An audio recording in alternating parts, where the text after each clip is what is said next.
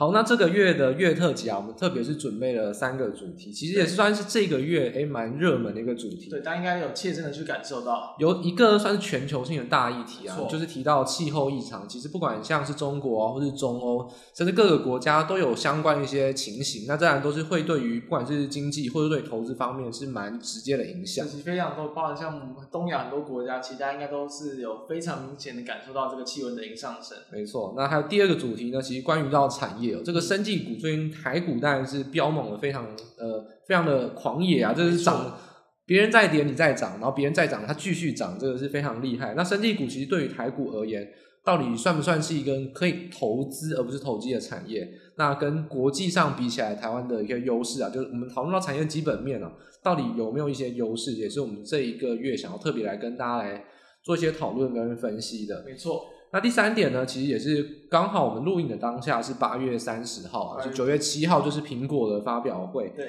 那当然十月也还有一场。那其实苹果呢，新机总是在第四季、第三季陆续的去做推出。那对于全球的经济会不会是一个点燃多头的一个，算是一个注意的效果？毕竟第一波经济的拉货已经去启动了，所以其实这个地方对供应链可能也会有一点这个溢注的效应。所以，我们就会从苹果本身啊，它这些算是溢价能力跟它营收上这么强劲来做讨论。是，然后还有像它相关的供应链也会一并来做一个介绍。那当然也不忘我们最后一个部分，还是会谈到关于下个月不管是盘势啊，或是个股方面的一些推荐跟分析。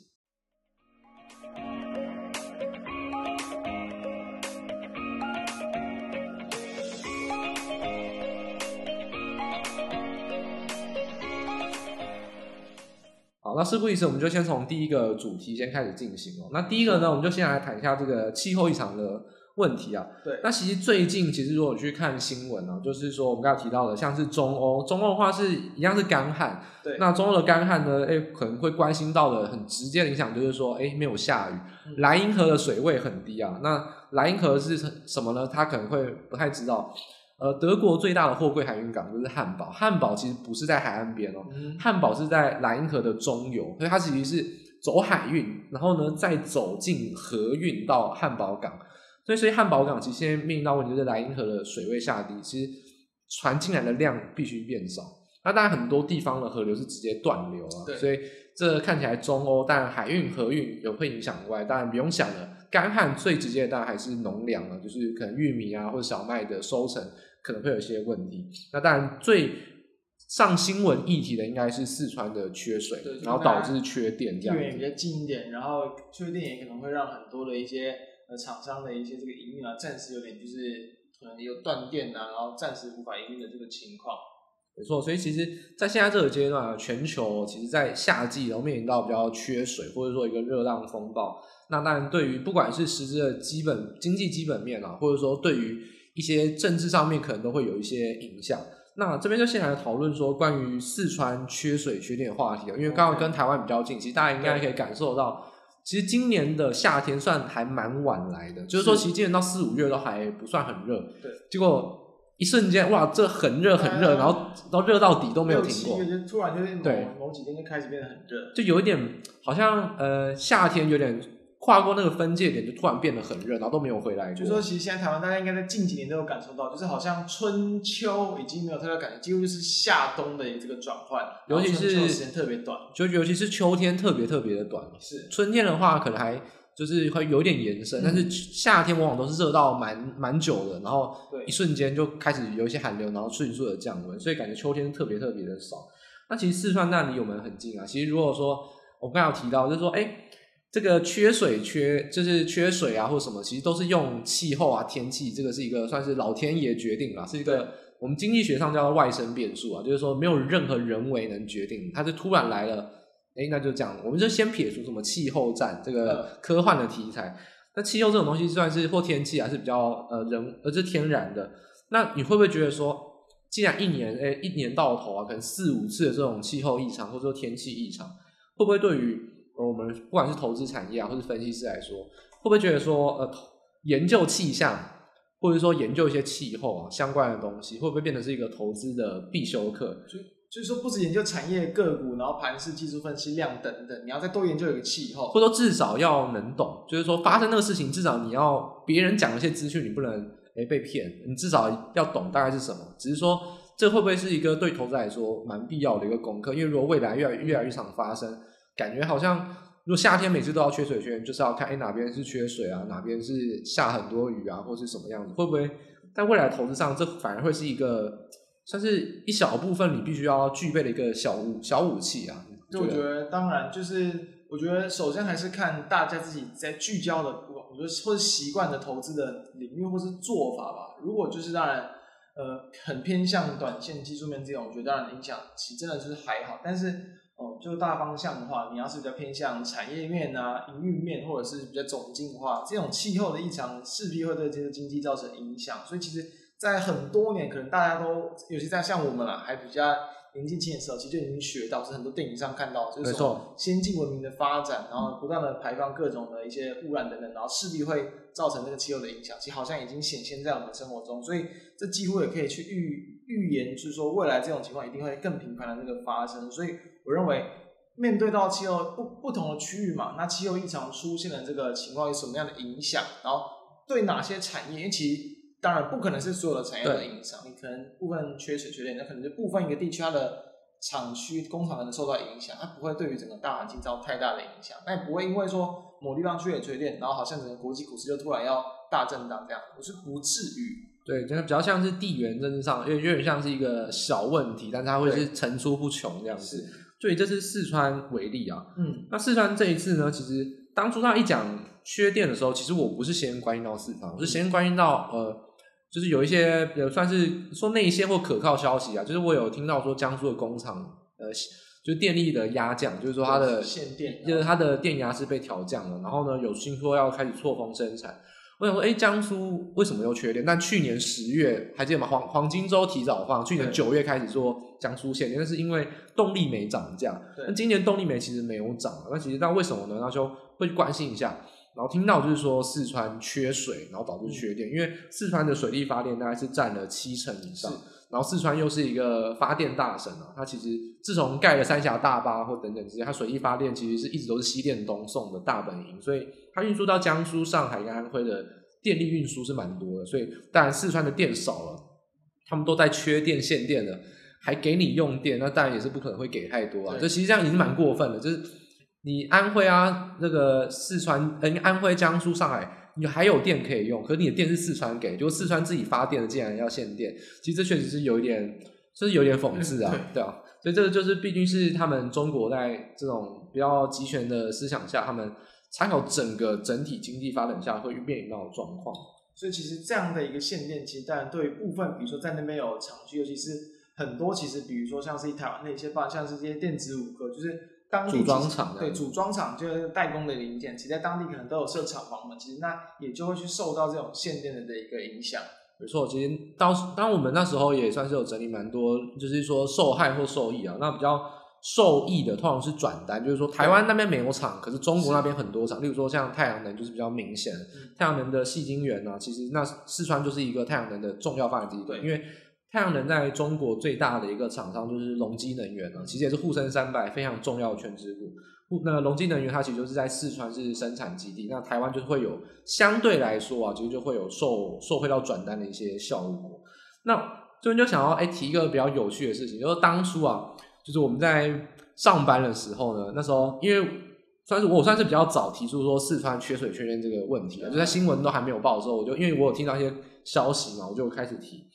然后那时候呢，就我们在讨论说，哎，问我说，那四川到底什么时候要下雨？我说不知道，哦、要看天吃饭。但是我说应该是礼拜四跟礼拜五左右，对。然后那时候就说为什么？我说我看卫星云图啊。哎，所以这个其实就是说，就是说人生的养分啊。就是说我小时候呢特别喜欢，其实我不是看天气很热衷，但是我小时候很喜欢台风。嗯。就是研，我不是说喜欢台风这样，很喜欢研究台风，说或者是研究台风那个走势图。对，天气其实我都不管，什么热高压或者什么致那梅雨，其实我都还好。但是台风我就特别特别喜欢，因为它其实台风大家应该在过去好几年就会发现，其实有些台风它突然接近我们的陆地的时候，其实那个走向会变得很有趣。对，就它又很难预期，它可能突然往其他地方去转。所以那个夏季的天气啊，我算是略懂略懂，哦、至少跟一般人比，应该是不用比啊。其实有多 去多看很多这种卫星云图。对，所以所以夏天的天气，基本上亚东亚这一带还算蛮了解，所以看一下那个卫星云图，知道说，哎，这个雨带要往南移啊，那台湾也会开始慢慢的降温，其实就是连带的啦。所以开始四川，其实在上礼拜的四五就开始明显的陆续降雨。那重庆在周末开始下雨，所以其实限电也是已经结束了。那只是说未来还会发生，绝对还有机会。今年不会，明年也很有可能啊。所以这种气候异常方面，尤其在东亚地区啊，那大家也是要特别特别注意。但是我觉得我们就可以再往下一个阶段走。限电算是比较近期发生，也算是已经发生完了。那我们可以往今年冬天去走。嗯，今年冬天呢，应该很明显啊，又是反声音一年了，就是其实连续三年了，二零二零、二零二一。到今年应该还是反射一年，那反射一年就会是比较冷的冬天了。那反过来说，就是说它的台风会比较偏南，那因为气流的关系。当然这边就不是地球科学课，就不讲太多。那我只是讲结论，就是说，因为这个西风呃往这个洋流啊会特别特别的强，所以呢它的海水温度比较暖，所以台风通常会偏南。所以其实大家可以发现到说，哎，最近为什么最近几年都没有台风？跟反射一年是非常有关，因为。台风都偏南边，其实都没有经过台湾，所以这也是今年可能要在秋天啊，哎，台湾会不会缺水？像是基隆啊、汐止已经开始缺水了，嗯、那台风到底会不会来？其实大家也会很关心。那我觉得反圣婴年还有另外一个可以提，就是很冷的冬天啊。其实我觉得这也是大家很关注的，因为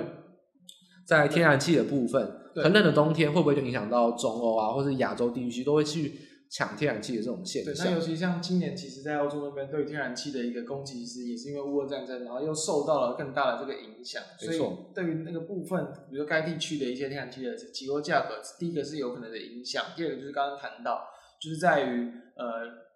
温度可能变得更低。那大家因为毕竟我们是投资相关的频道，大家就会想更关心说，其实这种气候的变化，对于比如说台股或者是你投资方向有什么更大的可以去考虑到的地方？说实话，比如说从缺水、缺电这一块，那当然比较比较容易联想到的，应该就是比如说在绿能发电嘛。没错，就是说传统的能源变贵，那绿能就没这么贵了。就替代能源，它就有机会有更多的题材。那传统能源，你可能就是会比较有比较负面的影响。但假设那个冬天变得更冷，那你对于一些用呃燃油啊什么的用油，可能就是也会去增加，所以就有可能会有部分的一个受益。当然。一些部分的一些冬天概念，其实真的是很少，比如说什么羽绒衣这种的。没错，就是一些。但是这个其实，呃，羽绒衣啊，台湾相关的厂商很少，而且非常少，而且它还而且这种终端消费啊，都跟内需有关。它内需很小，大部分都是赚外销。赚外销，而且它赚外销，对对对，它的营运刚好是跟季节又是反向。对，没错。它的旺季反而是在夏，先出货，先卖嘛，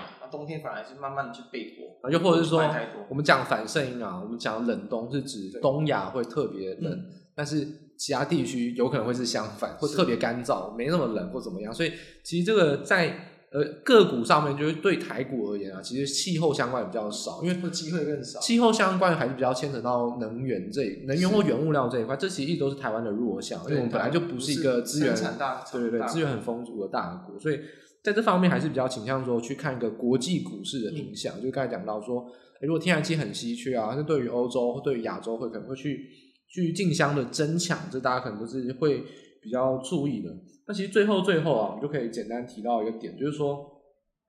呃，这点当然我没有下定论说 COVID nineteen 到底是谁造成的，还是说它也像是一个外生冲击？是，就有人说，就呃外生冲击，如果大家不懂的话，我很建议大家可以去 Google 一下，就你懂这个词的话，对你懂经济学会比较有一个帮助。外生冲击就是一个完全没有人为影响，突然啪，就像我们叫做 shock 就。突然就把它打进这个世界，突然爆发一个 COVID nineteen，整个世界就变了。突然很重要的冲击往往是外生冲击啊，嗯，那包括像气候也是，突然一个干旱，哎，整个开始就会有一些停工的影响。那我这边要讲就是说，比尔盖茨他有提出一个观点，就是说他认为说到了二一零零年，那离现在还有一段时间，对，二一零零年呢，其实呃气候变迁的影响性，当年应该会比目前的新冠疫情还要严重五倍。也就是说，他认为气候变迁是会在未来成为一个比传染病，应该说比 COVID-19 更影响力更大的。就是气候的影影响可能已经超越不管疾病。就是说，对于实体经济的影响，因为他说，不管气候变迁，当然第一个，我我要讲的事情就是，我们要说 COVID-19 是什么造成的，但也不管它人为还是真的是动物影响，不管。但是有一个重点是，呃，气候变迁啊，尤其是全球暖化情况下，零向的改变一定会让很多病毒出来。就是原本很简单啊，垃圾堆在那边，你不要去翻，它就是一个垃圾堆。对，你把垃圾堆翻到整间屋子，整间屋子都是脏的。那其实气候变迁有点像这样子，原本那个病毒上古病毒，搞不好在那个丛林里面待的好好的。但现在气候改变，它变得不是丛林，很多的病毒有可能会暴露出来，或者我们人类去清洗到那个地啊。就比如说冻着的地方，它解冻了，对，或是很热，就有有有点热的地方变得更热，有些东西就更容易去腐烂，散发出一些更多的化学物质。对，或者说有些其实原本是茂密的丛林，突然变干旱，变成草原，它其实相对也很多的铺路的程度就会增加。嗯、所以比尔盖茨他讲的是说。林相的改变对于传染病的增加，它肯定啊，这基本上肯定就是说，如果气候暖化持续，传染病的几率是一定会增加，就是说这个是会有一个因果关系啊。所以其实大家很担心说，哎，COVID nineteen，当然会不会有另外一个传染病，但不一定这么大规模了，那可能在未来都会持续的发生。这是气候变迁有另外一个额外的影响，这是大家要比较小心的一个地方。其实越来越像很多那种灾难片啊，其实他们就是会用的这种题材，没错，原因。但确实，世界的环境是越来越对人类没这么舒服，那也是事实啊。对，所以其实为什么一堆国家现在就在推这种近零碳排？但即便是呃近零碳排，其实对呃碳排归碳排，但是其他不然呃各种的，就是可能工业用的或者是民生用的，记得其实各种东西它其实都还是我觉得对于这种气候的这个恶化，其实它都是会慢慢的去显现。就是说，在这个时间点特别特别的不幸啊，就是说乌俄战争爆发，再加上我们疫情。解封后的一个需求增加，所以目前能源真的很缺啊，石化能源就是缺到，呃，就是真的不够用。所以到底现在要不要牺牲个两三年，用一些传统能源，然后呢再去衔接上绿能，嗯，还是说现在就一定要比较立即性的去执行这个绿能的策略？其实最近很多人在讨论啊，像我们就打个广告啊，大家可以去看我们那个。粉砖的影片啊，其实我没有讨论过绿能产业。其实我在荧幕那个节目的最后面有提到，就是说要小心绿能会受到传统能源的冲击，是因为传统能源真的比较好用。嗯，而且像是核能啊，核能发电最近是不是要被纳入到可替代能源？是新的核能技术也会是一个可能可以观察一个迹象，因为它能源就是缺嘛。那核能确实是没有那么脏，其实它会有大家可能担心的以安全疑虑，所以这相关的议题，其实从气候异常上面，它其实我觉得它算是一个。蛮上游的一个议题哦，它影响到层面很广，可能直接影响到停工啊、缺水、缺电，也可能影响到传染病，传染病再影响到整个世界，它其实的影响性是蛮广的。所以我自己回归到我们一开始问那个，就是问问大家的一个问题啊，说那个气候会不会是在未来投资的一个显学，或者说不是，也不是说显学，就是必修课。那我觉得确实是没有错，我觉得大家还是可以特别去关心，可以看一下关相关的书籍啊，去收集一些资料。那我自己可以推荐给大家一本书啊，就可以去看《气候赌局》哦，就是诺德豪斯，他是二零一八年的诺贝尔经济学奖得主。他其实，在一九七零年代，那时候没有人在谈呃全球暖化，或者说全球暖化才在科学家开始谈，但他是一个经济学家，嗯，他已经把全球暖化的模型去建立出来，所以他其实对于这方面算是比较有研究，还得到经济学的，就是诺贝尔的经济学奖。那其实不管像比尔盖茨啊相关，其实不管你看书啊，或是看资讯啊，或是听一些讲座等等，其实当然也都会对大家有所帮助。我觉得就算对投资没有帮助啊，就为了未来的下一代，或者为了未来，其实这多多少少多了解也不是不会是坏事这样子。对，好，所以以上就是我们针对近期就是各国，然后各地都出现这种气候异常，然后干旱啊等等的一些，不是那个热浪等等的一些这个冲击所提出的一些这个看法跟见解。那第二个这个议题，我们今天就是要来谈，就是近期台股非常火红的这个生技医疗产业。因为其实在，等于说在，记得在上一期前一个月，甚至是前前一个月，其实我们都已经有去提到，就是说，其实，在七月底八月初哦，这个不管是全球或台湾的这个生技大涨，亚洲生技大涨，那它其实过往通常对于生技股都会有一定的题材的效应。只是今天我觉得算稍微再特别一点，就是说在蛮你看以前啊，蛮多年我在观察。很多情况比较多，就是说，生技股它都是可能一段段时间特定的这个时间点，就是可能刚好有某几间公司它有特别的新药，然后通过美国 FDA 的这个许可等等，或者是呃它的新的这个解盲的进度哦，超出市场预期等等，哎，它就会有一定的拉抬，然后带动到其他可能相关的股票有有所拉动。那如果以生技展来看，以前比较常就是可能在生技展之前。或者在开展那几天，因为毕竟新闻力度都出来了嘛，有些题材效果。对，所以可能在那几天就会是比较强的拉抬时机，后面就就有点慢慢休息了。没错。结果今年它反而是在生息涨完之后，然后过了不到一个月，哎，对，又几乎就是成为这个盘面的那个焦点。非常多的个股在这一个月内的涨幅几乎都是超过两成以上，这个涨呃。个股是非常的多，就翻倍的也不在话下。有些个股确实它有一些解盲的题材，就是直接翻倍了。对，所以说我们就要来去讨论一下，就是说，不管对于近期的行情的一个看法，或者是未来值不值得去作为一个比较可能长期关注的一个方向等等。那我觉得一开始可以回应到刚才。就是我们有特别提点到，就是暑假档期的部分。其实它刚好七八就是暑假档期，有人就常常讲说，哎、欸，暑假什么游戏股？对，其实生气股也算是暑假档期，只是说它跟暑假没有关系，它是刚好发生在七八月。它它确实是发生在七八月，所以大家也是可以比较留意，就是说每年七八月确实就会，因为说七八月之前，五六月就会有一些开始去做酝酿，然后呢，六七月就会筹码开始去做一些攻击的一些动作。那我觉得在这方面可以先来谈一下关于台股的生技股，就先来关心到我们本身台股的部分。那其实台湾生技股有一个比较明显的一个点，就是说台湾的生技股基本上都在上柜上市，嗯、所以其实基本上你可以直接去搜寻一个指数，就是上柜的生技医疗指数。就是如果你去用 XQ 系统，就是 OTC 四十一啊，上柜的生技医疗指数。其实我们来看，它在呃当初啊，武汉武汉肺炎疫情爆发的二零二零年。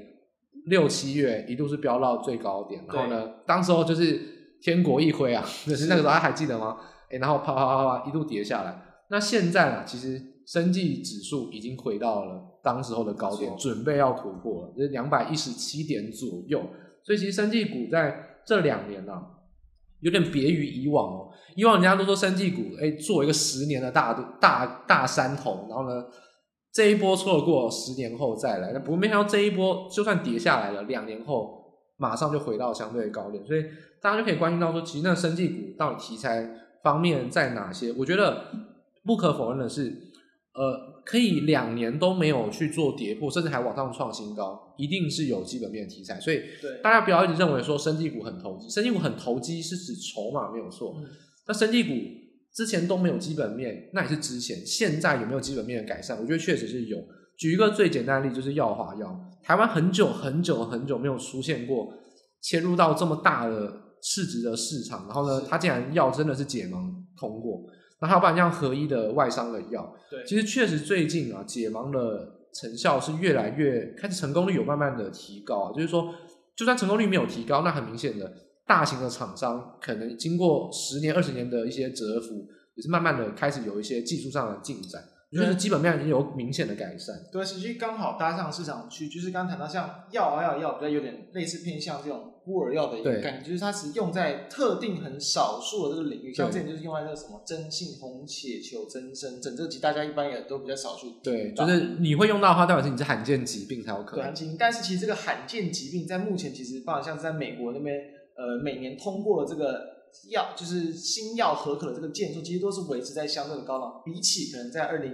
一五一四年前，它是持续的在往上增加。而且，其实像欧美都有去更鼓励，用更多的这个奖励方案来去鼓励这种孤儿药的一个研发。毕竟嘛，其实呃，任何的药品你还是一定要有很多的药来去应对到这种比较少数、比较罕见的这个疾病。就说孤儿药相对来说，不过那个市场很大。讲简单来说啊，有一个很很。很久以前发明的药，到现在都还很红。比如说，就是威尔刚，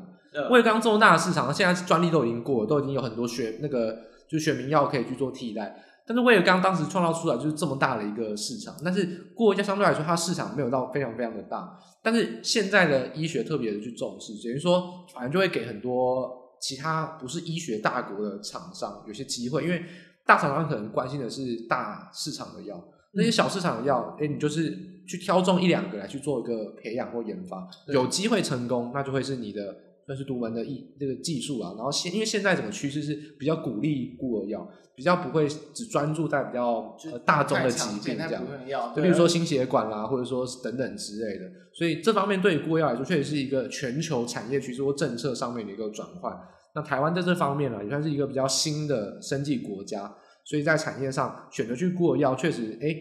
等于说有点像押宝概念啊，真的押对宝了，真的会是翻倍再翻倍，就是不知道翻了几倍，这确实是有可能的。对，而且其实孤儿药在这有市场有统计，就是在整个处方药的一个这个比重上，其实也是越来越高。从近几年大家都是十多趴，其实到未来大概五六年后，其实就有机会来到接近二十趴。而其实刚谈到像药药它的市场很大，就它刚刚谈到那个针性红血球增深圳，它全球的一个这个可以预期的一个市场，可能有接近两百亿的一个美元。其实相对于台湾，像其他大家应该更熟悉，可能也是类似这种孤儿药的概念，就是中裕，对，用在这种可能艾滋病相关的，它其实整体市场的一个这个市值才大约这个可能二十多亿哦的一个这个美元美元而已。所以其实刚刚谈到药药，它的一个市场是真的是很大。而且除了这一块之外，就刚刚谈到这个题材嘛，天国一挥哦，两年前非常的强，然后在今年哎又再再重新起来。虽然不是因为当时的那个药，但是因为外用的一些这个伤口药，其实通过美国的这个审了，所以也让它的股价近期也是相对的一个强劲。所以我觉得整体而言啊，生技股要怎么解读说在最近这么强？其实我觉得产业基本面这个趋势啊，不是说一年两年，它是可能三五年，确实对于台湾生技股来说，尤其台湾是押宝比较多在新药股。确实是比较有一点转机的机会，然后但是技术也确实有提升。那但近期很明显就是说，在比较修正的情况下，生技股就是很逆着盘势走，因为它平常都没有什么在动，筹码都很干净，一动起来就嘎空，嘎到要人命。所以其他当然简单来说，涨这么多是涨筹码，但是我想要强调的是，如果你把它拉长来看，这两年。爬上来到新高点，这绝对是有基本面的展望。但是近一个月去看，当然还是筹码为主。对，就是一个月，你看很多这种飙的特别凶的，我们当然就是我们的或者我们自己的习性啊，不可能叫大家在这个阶段你才要去买进，就是已经真的有点过太久。因为毕竟我们也不是现在才出来谈生技，其实前几年我们其实都有去陆续提提过这个可能的一些这个机会。所以在这个情况下，如果真的要去切入的话，简单来说，那就是。动就是要动真格啦，就是短线上不是你死就是我活啦，你别人赔钱就是你赚钱了，这个就没什么好讲的，就是你技术够好就有办法赚钱，其实跟所谓产业投资就没有什么太大的相关了。那我觉得台湾的生技类股啊，其实我们刚才讲到的，这算是筹码一个观察，就是最近还是算是很热，而且我觉得它比较可以解读成就是说，如果啦生呃台湾的盘势没有明显的转强，简单来说，呃如果电子股没有出现一个明显的利多转变，让它变成重回主流。可能生技股都还是会持续的受到关注，就是有点像是一个相对的排挤。生技股算是一个资金在没有这么进驻到主流股的时候呢，开始去做一些投机的一些炒作很多。那如果重回主流股的话，生技股就有可能进入到比较休息震荡，反而像是一个跷跷板，大家也可以对应着盘势或电子股来做一个留意这样子。对，所以从产业大方向来看，其实有很多台湾的厂商不止可能搭上刚刚比如说孤儿药、新药、罕见药这些疾病的这个趋势，那。我们在之前就是也是在月特集中跟大家谈过这个 CDMO，就是有点就类似制药业的药业里面的这个代工业者。那我们当时就跟大家谈过宝瑞嘛，就是没错，我们可以把它当做一个龙头指标，因为毕毕竟它不断不断的一个并购，扩大它的规模，所以其实也确实在这个月哦，因为它所公布的这个不管财报还有营收都表现的特别亮眼，所以即便它在并购这个事件，其实在呃六月份的时候，其实先前就已经有发生过，在反应。那我们当时其实跟大家就谈过后面的机会。那我在自己的呃 podcast 中也有去跟大家谈到，就是说认为他其实未来你把时间拉长来看，股价要去创高过高，基本上是没有什么问题。所以近期股价拉升，第一个当然是被营运，确实市场看到它的一个营运成绩，然后不断去往上追捧，它跟部分的这个资金锁网也是有部分的这个关系。但是确实就可以看到，其实在这个 CDMO 这一块市场目前啊。像是研究机构也是预期说，在未来五年左右，它的一个年复合成长率也是可以来到大概接近六点三趴的一个这个成长，其实这也算是不错的一个这个稳定的一个这个成长幅度。所以这当然就是产业大方向来说，有几个达到这种趋势的药厂或者是生技这个个股，其实都是蛮值得关注的方向。那当然，如果是就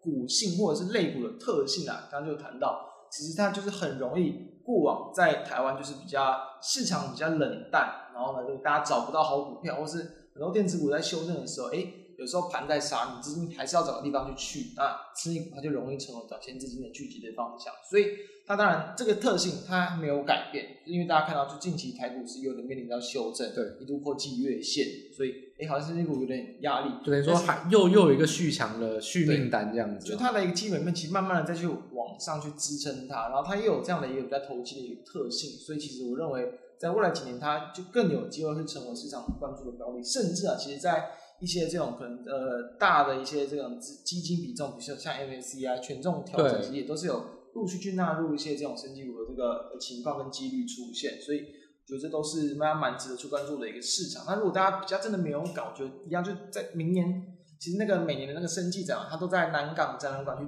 举办，你只要上网去简单登记，你就可以入场去看，你可以去看一下一些药厂他们的一些这个说明，或者是去，甚至如果你真的都没有感，你可以去美容区嘛，美容保养区，你可以去看一些。对自己的一个，不管像是健康或者是这个外貌都有所帮助的一些产品等等，其实我觉得我自己也去看过，我觉得还蛮值得一去的。那我觉得另外一方面就是说，当然 CDMO 的那个厂商，以台厂来说，最明显的应该是就是郭董加持的台康生技啊，这其实去年消息蛮多。然后还有像永兴啊，或者宝刚提到宝瑞，那其实这也就是经济部在最近一两年啊去规划这个推动草案，就是尤其在针对 CDMO 方面，他是说有一个经费啊。那这方面需要去打造说以核酸药物为核心啊，需要去打造一个一百一十亿的一个计划。那我觉得这点就可以特别来去往外去做一个延伸哦，就是说台湾的 CDMO，那全世界的生技股在干嘛？因为我们说台湾生技股过去以来都比较小，然后比较冷门。嗯、那我们就看一下比较成熟发达市场生技股怎么样？以美股而言，诶，大家了解到吗？美股我们通常分那个 sector 啊，就是分十一个产业类别。其实医疗保健是第二大类别，最大的是科技类啊。那其实医疗保健大概都是有占到十二十三趴，它是最近几年都是算是第二大的类股。其实生技或是医疗保健一直都是美股很重要很重要的类股。那例如说我们刚才讲到了新药族群啊，其实我昨天讲很很多讲药厂可能不知道，但底下的药你一定用过，例如像娇生、辉瑞、默克、礼来、艾伯维。这些都是市值很大很大的药厂，都都在美股里面，所以美股的生技股也算算是一个很成熟的市场。那更不用讲，像是呃纳入道琼目前第一大成分股就是 United Health，就是联合健康保险。包含到健康保险啊，或者说医疗检测，其实整个美国啊，大家就会可以，如果你真的对于生技股想要去了解，我非常建议你去看美股。为什么呢？你去把美股的 Healthcare 这个 sector 打开，去看一下底下到底有哪些次族群，有新药。有医疗计划，有检测，然后有一些医疗服务，有生物药等等。如果你要真的了解生物产业啊，我很建议你去看美股，因为美股那边厂商非常多，而且都是真正有在交易的厂商。你会对基本面很有了解。对于台湾来说，你可能一下炒基电，一下炒新药。我觉得你要了解基本面，我不是讲投机啊，讲真的要讲投资，我非常建议你真的花一点时间去搞懂美国的生技股有哪些类别，他们在干嘛，药药厂是什么。这会对你对于生技股的基本面了解很有帮助，因为如果未来生技股台湾会越来越来的慢慢扩大的话，会有那些投资机会。但你先把自己准备好，会是一个一个方向。那对应到另外就是韩国股市哦。那我们刚才讲到台湾啊，生技股占的市值哦，上市柜加起来其实大概占二点七一趴，而且这已经是台股修正，再加上生技股今年飙涨，已经是一来一往，台股目前还是只有占二点七趴。对，那以韩国股市来说，韩国股市目前市值在五十二兆，比台湾多一点。我我帮大家换成新台币了。那整个生技股的市值大概是四点六趴，就其实还还算蛮多。台湾是二点七，然后韩国大概接近五趴。那像美国来说，大概是十一、十二、十三趴。所以就可以看得出来说，其实以台湾跟韩国来说啊，我们都是有慢慢慢慢去增加这个迹象。那我觉得韩国算是一个很好的前车之鉴啊。我们刚才讲到 CDMO 药物，大家知道吗？现在政府好像讲的说 CDMO 很热烈的发展，讲一个比较难听的话，台湾当初就是选择做新药，不是做 CDMO，不然就不会闹出宇昌案啊，或者是中裕的那些等等的消息。我有前几年对生技好像人人喊打，就是那时候所谓两兆双星那个，这那很久以前的政府时代要推动生技类股，也确实推动了很多在做。那时候我们选择是押宝押在新药股，对，很多新药股就后来呃有一些政治上面的风波，所以新药股被打下来，整个五六年都是很惨淡。那现在才去选择做 D C D N O，但反过来韩国在跟我们同一个时间也要发展生技股，他们就选择押宝 CDMO。所以以现在来说，韩国现在的第四大市值哦，是整个韩国股市第四大的股票。就是 Samsung Biology，就是三星生物制药，它是全世界最大的 CDMO 药厂，所以这就是看着说，当初我们选择台积电，而不是走 IDM，看起来像台积电是全世界最强，我们选对了。嗯、那当时候我们选择做新药，而不是做 CDMO，现在看起来韩国选对了，对，所以这个产业政策上确实会影响到后来。所以韩国也是，他们先发展 CDMO，他们也有新药，不管像是好像 SK 他们的生物制药，或者说 SK 还有新上市的疫苗，或者说像是呃 Yuhan 啊或哈密，就是还有非常多的新药股，其实韩国也是，他们就像大带小，先从 CDMO 这种比较稳定获利，慢慢的去把一些财阀，像三星啊 SK 还有 Celltrion 他们那些财阀去开始去分割一些新药厂。所以慢慢的就大带小，其实韩国生技股是比台湾算是发展的更进一步，或是更早一点。所以我觉得台湾也可以比较思考的是，那我们既然我们新药股是比较发展的比较多，那 CDMO 现在有没有办法去做一些一起发展起来，或者说资金上面的挹注，大家就可以比较去做关心啊。对，当然，但不过比较可惜就是相关的厂商其实比就是数量啊，它加速还是稍微比较小一点。我觉得台湾来说最可惜的缺点就是说。台湾的生技股很缺资金，可是都没有财阀。就大家不要觉得说财阀不好，财阀就是钱多啊，因为他赔钱还是可以砸下去跟你玩。对，韩国就是财阀特性，不管像 SK 集团啊、三星集团，都是半导体起家的，照样跟你电子业起家，照样跟你玩生技股，然后玩到韩国最大。所以其实，呃，以台湾来说，我觉得生技股刚才讲到郭董去投台阳生技，或或许是一个。那台湾的财阀方面或者财团方面，有没有办法去？去做些切入，我觉得会是对资金比较有效的一些考量。现在看起来是合一啊、天国一回、中天集团，可能看起来算是一个集团，其实其实也都很小啊。我觉得资金方面也是台湾还是比较缺乏的一部分，还是有点有点看天吃饭了。如果真的压到一保新一档新药，我会比较有机会。整体来说，它的生技股，我觉得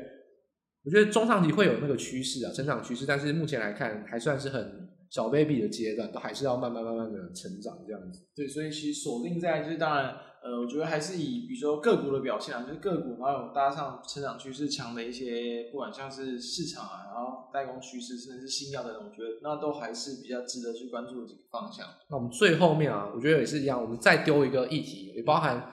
就是观就是观众或者听众都可以帮我们一起来思考一下。台湾、韩国啊，都你看韩国慢慢慢的很多市值大的生技类股开始成为主流，甚至是法人股。我们刚才讲到了 MSCI 有可能会纳入一些，像耀华药曾经会被说要纳入嘛？对，会不会以后也会被纳入？那其实外国的基金或者台湾的投信，其实台湾投信最近买了非常多生技类股啊，那会不会成为以后的一个思考上的主流？他们以后真的会不时的来去操作？也就是说，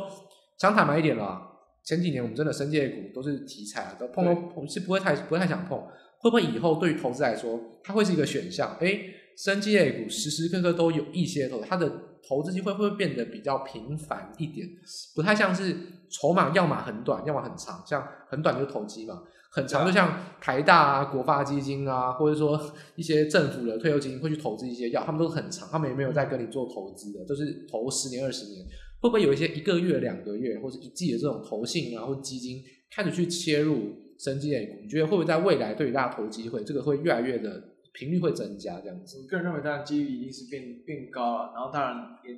更有机会成为一些法人或一些可能是中实户的一些波段持股，我觉得机会都更高。就看了最近这样这一波，就是说说这几年来这几波生技股的一个变化，所以大家就可以比较留意的是说，哎，生技类股或许你不能再把它当做投机类股。以后它或它就会是一个在常常见到的一个操作的类股，或者说可以投资的一个现象。它可能涨就不会是一次涨这么多，就是会缓涨缓涨，有涨有跌，成交量会慢慢的扩大，而不是所谓的冷门类股。它说不定慢慢慢慢的会加温，然后五年、三年、五年会变成真的主流类股的说不定。大家是可以在生技类股方面，我是很建议大家真的去了解基本面，因为台湾是有机会去发展的。嗯，其实可以去。了解一下基本面，在未来会是一个投资的机会，不是只有仅限于投机这样子。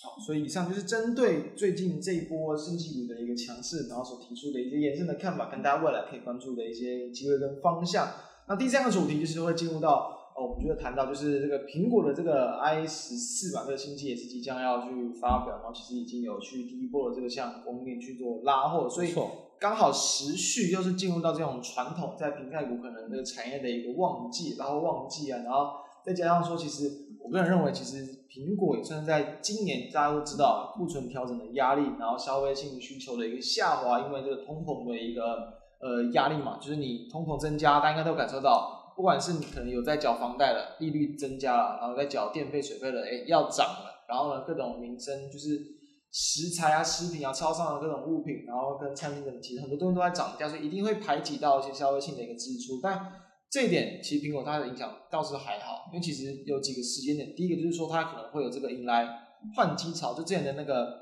iPhone、iPhone X、i 叉，其实它刚好也是在经过大约也是三到五年左右，哎，可能快要迎来一波换机潮，因为其实大家一般在用苹果，相信也就除非是真的是很资深的果粉啦，可能会。一两年就就换一次，就一定要追求旗舰机，每逢新机必换。其实通常也是大概三四年左右就换一次的几率还是比较大。刚好就迎来这样的一个换机时间，然后还有说，其实苹果刚好是在呃目前的几个前几大的一些全球的这个就是市占最大的这个手机品牌，第一第一名是这个三星嘛，第二名苹果，再就是一些中国什么小米、OPPO、vivo 那些啊，它是唯一在呃近期所公布的，不管是销量啊，是反而还有逆势在成长，因为今年其实像。我记得在第一季、第二季，整个全球手机的这个销量的成长，就跟去年去比较，大家都好像有差不多十趴左右的一个这个衰退。就说如果以季销量来看，是连续四季哦，就是从 Q 三、Q 四到今年 Q 1、Q 2，已经连续四季是下滑的，都是下滑。然后这一年市场其实大约下滑是因十八左右，但苹果反而还能够逆势成长，甚至它在预期说今年新机的一个备货量是呃几乎是跟前一期的 S 三是一样的，还是二点二亿只左右，就是说它。那个开卖之前已经先叫九千万只，对，那它它是预估说今年还是二点二亿只，所以也说这个九千万跟之前的 i 十三是一样，那就是说今年状况好像比较惨，但是苹果还是先叫九千万只，当然也不保证说苹果就看好这个状况，只是说苹果对于它是有信心的，就先叫一模一样的。机就是出货量，对，如果卖不好，那下一波就没有交这么多，它一样是会慢慢的去补上，因为苹果一年销非常多，不是只有九千万，是含九千万只是先是一个预购啦，估一个估一个预估量这样子。那如果卖的更好，那可能马上就会有加单的一个风潮，那但供应链就有可能会受惠。对，但这九千万其实应该也不占不到它全年销量的一个一半，但是至少它给出这样的一个预期，其实对于市场我觉得算是一部分的强心针，同时也是显现在股价上，就是在。大约在这个六月下旬左右，它也是修正到了一个比较呃低的一个位置，就是一百三十美左右。近期其实几乎又是慢慢的回到哦、呃，就是一个接近一百七十几第一季的一个相对相对的高档的一个位置，几乎是回到全球市值最大的这个个股。所以呃，苹果的一个股价强，对，然后来进入到这个销售拉货的旺季，所以我们就来去谈一下它目前的一个这个状况，然后以及可能对供应链的一些呃影响啊、利多等等。那我觉得可以先分析一下说供应链了。那我觉得先从苹果本身来讲起。就苹果，如果我们去算哦，它呃预估量今年销二点二亿只。对。那以前前面上半年啊，再加上第三季去估算，大概四点五、四点五，然后三千万。所以这样估，其实第四季应该是可以销到一亿只左右。那也就是说，其实刚才讲到九千万出货量，那就已经小于一亿只。所以你说，其实十月、十一月都还是会有。拉货潮，但是十月、十一月的很多拉货潮都是要拉到明年第一季哦。是，所以大家比较小心，就是说，如果我们要真的去谈台股的供应链，九千万只都已经拉完了，因为 九月七号就要上市，一周半，通常一周半就会开始可以买到。嗯，如果到现在还没有拉货，怎么可能？所以，所以通常真的供应链都已经拉货了，都已经开始拉货。现在要持续拉货，就是要看，哎，卖上市卖的好不好，那个加单少，或者说预测明年的 Q one 经济状况。所以我觉得供应链这一部分啊，就可以来帮大家谈一下，说，哎，是不是我们在供应链方面是有先行反应，还是说其实营收可以预期应该会不错？哎，等待像我们八月底嘛，八月营收会不会公布不错？现在还有一些机会，但可以帮大家整理一下供应链的部分。那当然对供应链，因为其实这一次在呃规格上，当然主要的调整，我觉得是在像是用台积电更先进五纳米的那个处理器这样子。那其实，在一些外观的规格，好像没有说太大的一些其他的一些变化。所以就刘海啊，刘海有差的。对，刘海。所以应该说，如果说最主要的，应该说供货比重比较多，或者是呃，对于一个公一间公司的盈利比重最大，当然鸿海是一宝，毕竟它还是在苹果，当然还是占了它这个六成以上的一个比重。所以这一次代工，当然呃，第一个就是说。这一次的 S 四其实整体的一个售价预期，目前市场来抓，其实是会比前一次的可能也要超过十趴的一个成长。因为是搭载五，就可以用变成是五 G 啦，所以呢算是会比变得比较贵一点点。对，所以说 S 这个平均单价的一个增加，那一定是对于红海就是基本的这组装厂一定会有一点挹注。虽然说它七月份的营收没有说非常明显增加，但其实呃五六月慢慢拉上来，那如果说八月有机会再去往上垫高的话，我觉得。呃，对于红海，当然还是会有蛮大部分的这个股价的支撑的下来。当然，股价它的波动一般来说就是比较温吞一些。那我觉得还是蛮值得去关注的。其实包含像是在一些就是这个 PCB 厂，尤其像四九五八的一个增顶，其实在七月六五六月七月份，呃，这三个月份的营收都是连续的一个这个增加。臻鼎跟台俊啊，这个软板为主的 PCB 厂，PCB 厂都是非常吃重苹果的产能，他们都是营收非常淡旺季，很明显的厂商。对，很明显，所以等于说旺季来临，然后其实我我觉得营收已经有先行反应。加上说，加上说，其实虽然说目前市场其实需求很强的一个 ABF 基板嘛，就是说真鼎它也是有陆续再去做一个切入，就先暂停一下。所以那就稍微往回一点点。哦，所以刚刚应该是讲到，所以讲什么？真顶。对对对，就一些淡旺季很明显啊，是不是？对对。好像没关系，反正再看别人怎么剪。所以它其实，在自己的月的营收已经有点拉上，加上说它其实近近期也是近年来蛮积极去切入到 ABF 基板。虽然说这好像是在未来几年有点需求，慢慢的会去，应该是有点供过于求的一个产业，但是至少占臻鼎它的一个比重，其实还是在五趴以下，非常的低。应该说这个基本上是还没有切入到很关键的 ABF 基板，可能大家做一些低阶的载板了，然后呃以这个。PCB 厂来说，毕竟臻鼎是全世界最大的 PCB 厂，对，所以他想做什么，当然是都有那个产能可以规划。但我觉得技术上来说，还是要比较留意，因为 ABF 厂商基本上啊都是高阶的运算晶片啊，你能不能吃到 Intel 或者是 NVIDIA 等等的厂商还是很重要。我觉得客户关系是一例哦，我觉得臻鼎。嗯它的板有没有真的吃到 NVIDIA 或是 Intel 相关，需要很多或 AMD 这些其实都像很明显哦，就是我们之前有讲过的，星星就是完全通吃 Intel，Intel 单只给星星做，然后甚至很多封测厂，像之前我们有讲讲过台新科，它专做 Intel 的窄窄板相关的封装，就这种客户关系基本上都很牢很牢固哦。那到底真理能不能切入，也是要看一下，就是你能做得出来，技术比别人弱，那还要看客户关系能不能打破这样子。对，那再来的话，我觉得一档也可以留一个，像是二三一三的华通嘛，其实也是，其实七月份的时候已经先行去跳上，我觉得已经有去开始去拉货的一些这个迹象出现。那同样，它除了在就苹果的单之外，它一样包括像低轨道卫星啊、SpaceX 的一些订单，都会有额外的一些这个题材。所以我觉得在瓶盖股的选股方向上，第一个就是吃重的比重高，然后营收强，同时它也有可能额外的一些其他力度，我觉得都会是对股价比较有。比较有效的一些这个拉抬作用，那我觉得其实也可以扩大，就是说，当然你是认真去细分说苹果的订单给谁，其实我觉得会不会有一个外溢效应？就是说，其实讲坦白一点啊，上半年到现在，很多人还是股票赔钱，甚至套牢。对，你的生活哎，消费还是越来越贵，你生活也没有变得更好，就是很缺乏一个好消息啊。那苹果如果一出来，讲坦白一点，你买股票没有苹果供应链，你也不是苹果公司。他卖的好关你什么事情？对，但是苹果就是有那个能耐啊，因为我们要知道市场上的很多人都不会去做太多功课，他们需要的是浅显易懂又有影响力的消息。如果苹果一公开，苹果卖得好，整个信心是会有外溢效应。坦白一点，跟你的股票一点关系都没有，但是很多人就会哇，是不是全球经济没有这么惨？我觉得是会有那个外溢效果，所以其实也不用说仅限于苹果供应链。如果苹果真的卖得很好，我想手机整体的供应链，或者说连电子股都会有明显，算是比较续命仙丹啊，你就不会再跌那么惨，甚至会有反弹延续的现象。我觉得大家还是可以关心说这个指标事件啊，因为新闻一定会报，也很爱报，然后大家老人家不用苹果也知道苹果，所以其实很容易会造成一种外溢的效果，跟你的股票都没有什么基本面的关系，但照样让你一个信心，全球的一个投资信心或是消费信心有所的去做回文是有可能，可以把。这个选股范围扩大一点，嗯，说不定是可以啊。因为我觉得台股其实是蛮投机的，其实是一个浅碟市场。这个新闻的炒作，我想应该是不会只有苹果概念股，但苹果概念股是保障基本面，绝对会是比较好。但是如果你真的要做投资的话，不妨去选择其他的个股，也会有机会。只是说它就会相对来说比较投机一点点。我觉得都是一种操作，或者是说你选股上的参考。那有长有短，大家可以去做选择，因为短线上做投机股不一定不好，涨得快，那你只要技术够好，是都有可能这样子。最后再稍微小补充一点，就是说，其实，在最就是新机，它也是有打算要去陆续去可能导入一些在元宇宙上面的一些这个嗯应用啊、嗯。所以说，其实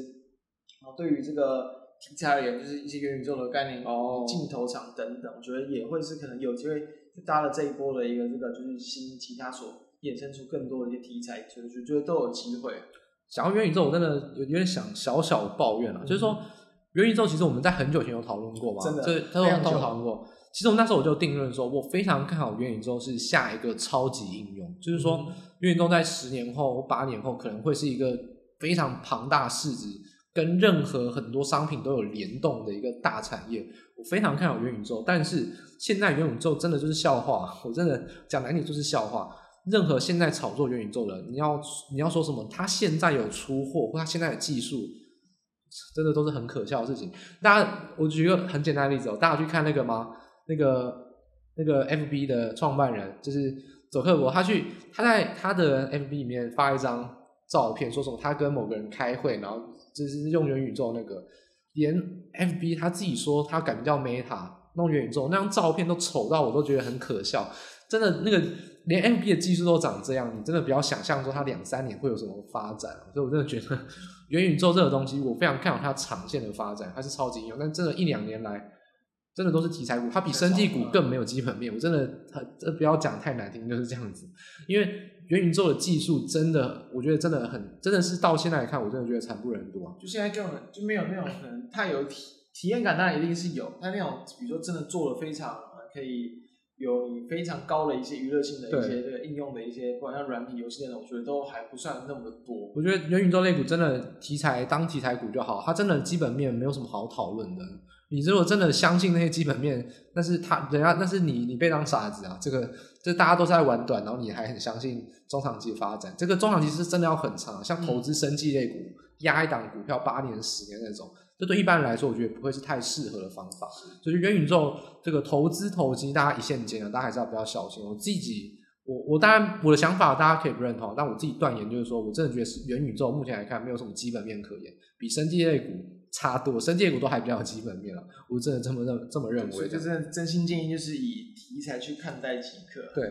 好。那苹果部分我们就稍微讨论到这边了，因为其实相关营收，但苹果软体营收也是有很多嘛，像什么 Apple Pay 的渗透率增加啦，或者说，诶大家知道吗？其实 Apple Store 那个手游的营收啊，就游戏收入全球第三大是苹果，第一名腾讯，因为有王者荣耀，就是中国的手游，然后第二名是 Sony，因为有 PS，其实第三名就是苹果。其实苹果在软体方面的收入当然也很多，不过我觉得它是比较像是，这其实也是苹果自己内部公司都有讲，它比较像是一个绵长跟稳定成长的项目。但是短线上的题材还是比较聚焦在硬体，就是说新的手机还有呃 Watch 会在九月发表，然后十月会发 iPad 跟 Mac，这大大家就可以比较在近期去留意啊。我觉得也是短线上大家会更关心一些题材，关于苹果这一方面。那我们最后呢，我们就来简单提到，就是说我们固定的环节啊，是最后呢，我们总总是会来讲一下说关于九月的一个盘势变化或者操作展望。那不知道。大家对于八月的台股有什么看法？八月台股其实看起来涨的并不多，如果你用月报出来看，大概是持平。但是中小型股，哎，可是飙了很多，所以应该是冷热，哎，是蛮就是蛮两极的。应该有些人很暗爽，觉得哇赚很多；也有些人觉得说哇很难做。所以我觉得这点是很需要在这个时间点提点一下大家。不管是指数还是落实到个股，到底九月份还有没有反弹的空间，或是怎么样来变化？对，就其实大家看加权指数，就是因为在下半月的大型股都还是比较压抑一些，所以说其实就有点虎头蛇尾了。没错，因为稳稳的往上反弹，反弹反弹，其实就反弹有点无力，然后后续就是又在这个一些台股自身的因素啊，市场的观望，还有这个美国就是联总会的官员都是用很鹰派的态度来去面对后续的这个升息的一个动作，所以压回。但是 OTC 指指数持续的往上创高啊，然后即便啊受到这个美国利空的影响，就只是短暂的一个压完之后，就几乎就是要就往上就回到五日均线上方，所以中小型个股的强势，我觉得应该都都是大家有目共睹。那当然，很多人解读就是比较偏向，可能就是第一部分就可能跌升的一些电子股的反弹，这是一个，然后还有在这种比较真的题材性嘛，刚谈到像元宇宙啊、生技的这些都算是，所以就是其实。热钱还是很多，你虽然算台股是比较量缩，但其实热钱还是相当的一个活络，所以我认为以这样的趋势来说，从大方向来看，因为其实在美国下一次的升息的一个这个时间点也会是落在九月份的一个下半月啊，所以说其实九月份下旬，所以我觉得这段时间最主要可能就是在于这个下一次公布的八月份的美国的一个 CPI，因为说其实在七月份的已经。有先行去因为这个油价的一个这个下跌而下滑，但是因为近期其实在呃可能中东的那些部分的国家有一些冲突，所以油价可能又会有点上的压力，所以我觉得，呃，这样的一个 CPI 一直去下滑的情况，我觉得也很难去乐见，不太容易一直很快速的一个回档，它比较算是温和的一个这个修正，然后时不时都还有可能会再去往上拉高一点。我认为九月份公布的八月份的 CPI 就有可能会见到这种情况，所以我觉得升息压力一定是存在。所以说，对于整个，尤其是更，尤其是美股，一定会有更大的一些压力的存在。那我觉得台股也会是，就是说，呃，即便后续再去反弹到季线上方，你把时间再拉长一点来去看，面临到可能台股从今年 Q Q 以来的一个大的一个，比如说颈线的一个位置，大概就可以抓在一万五千六百点左右，距离现在大概就是可以抓个六七百点的一个空间。我觉得这就会是比较。有点类类似一个很重的一个带头反压，我觉得台股反弹其实都还是有层层的这种，不管是总经面的压力或者是技术面的压力存在。那所以在操作上，你就可以去更聚焦到中小型个股的表现。我觉得，因为呃，真正我觉得就刚刚讲那种比较大利空，可能不会太早去出现，所以我觉得反而趁着这一波中小型个股的一个走势，就是持续聚焦，就是以个股表现为主，然后指数我认为是压力还是会比较大，但是就是。呃，锁定在部分的这种呃强势的个股去轮动，我觉得这就会是九月份它比较多的一些机会，所以还是比较倾向于说这个重个股轻指数，尤其可能类似对，可能越小会越好，然后呢中小反而比较容易能脱离指数上的压抑，这样子。对，那我觉得我的看法呢，其实。我先呃，还是不厌其烦的提醒大家一下，就是说我们刚才讲指数啊，主要是讲加权指数啊。一般讲就是加权嘛。然后呢，反过来说，中小型股，我我也在我的 p o c k e t 或者很多的平台都有提过，不要看 OTC 指数。嗯、现在八月就是一个血淋淋案例，OTC 指数涨到哪边呢？就几乎就是被涨在半年线之上，就是因为生技类股都在 OTC 啊。那大家知道药华药合一。然后全部都是在上柜，所以你就知道说为什么这个就可以显现说，好，就好像我自吹自擂。我在这一年两年来，我从来一直告诉大家，不要用 OTC 看中小型指数，因为生技股一旦大跌或大涨，你就看到它涨得完全不一样。所以你看 OTC，就你现在就不能把它当指标了。所以还是建议大家说，中小型指数你可以去看，如果你有用 XQ 的系统去 P 说 SC 三百，就是这个中小三百指小型股三百指数啊。他就是选择说，上市市场第一百五十一到第四百五十名，它就是完全剔除掉大型股啊，那它就是一个很干净的这个中小指标。那可以看到，小型股三百指数目前位阶在哪？其实它还是在第一个月季线黄金交叉，第二个它的守住了月线跟季线哦，而且最近两天来看，诶跌跌的比大盘少，涨呢反弹也涨得比大盘多，所以其实小型股续强，我觉得是没有错的，不管是位阶还是说短线上，都还是有。持续强的空间，那我也推荐他，如果你真的担心中小型股会不会转弱，你可以用小型股三百指数跟加权指数这两个去做一个大中小两个的对比啊，不要用呃 OTC 指数啊，这是我觉得在这边要特别提醒给大家。这其实我也算是讲过很多次啊，如果是这老听众或什么之类的，应该知道我非常嫌弃 OTC，不要把它拿来当看中小型股指数。那我觉得在指数方面啊，其实我倒觉得台股其实欠缺临门一脚。因为台股跟雅股往往是有点命运共同体啊，就是以外资来说，他们都是把台股跟雅股一起来看。那其实昨天韩国股市也是一样，跟台股一样跌破所有均线。那今天韩国股市啊，在礼拜二的时候呢，是站上季线了。那今天台股呢，就是没有站上季线了，就是还是位阶上还是弱了一点点。但是我觉得反过来说，很还是一件很简单的事情哦，就是呃，台湾股市的加权指数跟比特币的联动性是全球数一数二高啊，所以我觉得还是觉得。一旦比特币只要能收复任何一条均线，台湾股市要站回季线，我觉得是可能当天就会跳空大涨。我觉得这一点我对指数倒还没有这么悲观，就是因为我觉得现在是万事俱备，只欠东风。就比特币不要这么烂的话，基本上台股应该随便都拉一根上去。因为比特币对应到 NVIDIA 还有 AMD，然后 AMD、NVIDIA 跟台电的 ADR 再对应到费半，对应到台股，其实这个联动关系是有点。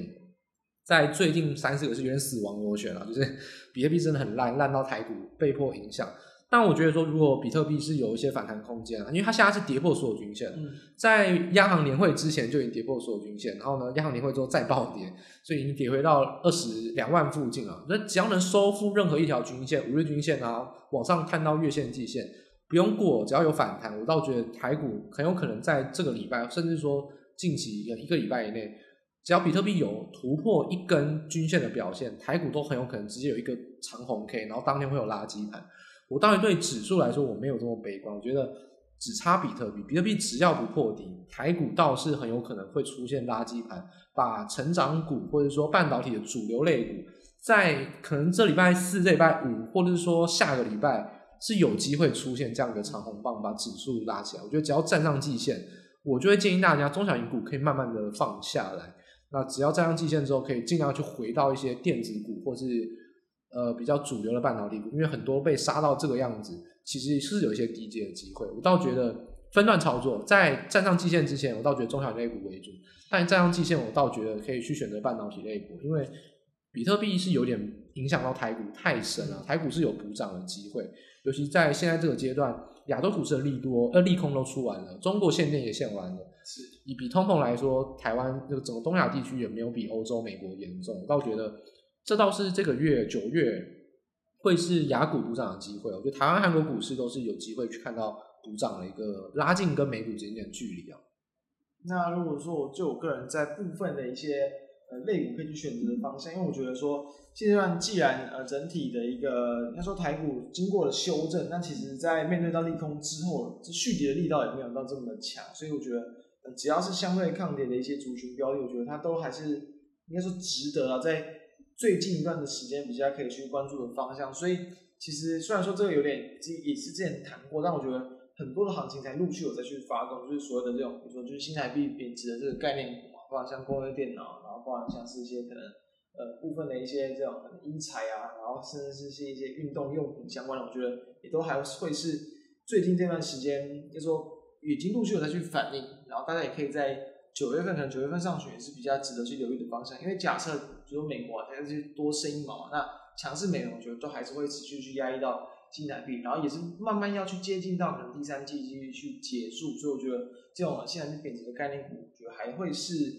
蛮在最近有更多的一些这个表现机会的这个类股族群。就是说，呃，新台币在前前面一阵子比较放缓，然后三十守了很久，然后央行。在上个礼拜是三十是放扁了，那现在就三十一、三十点一、三十点二、三十点三，很快就到三十点四附近，所以其实现在看起来那个汇率收益还是存在啊。那我举一个呃，对于公司的说法好了，就以高尔夫球为例啊，高尔夫球头其实也是外销为主，也是美国、欧美为主。那厂商呃公司也自己也讲，他说上半年的呃下半年的营收预计可以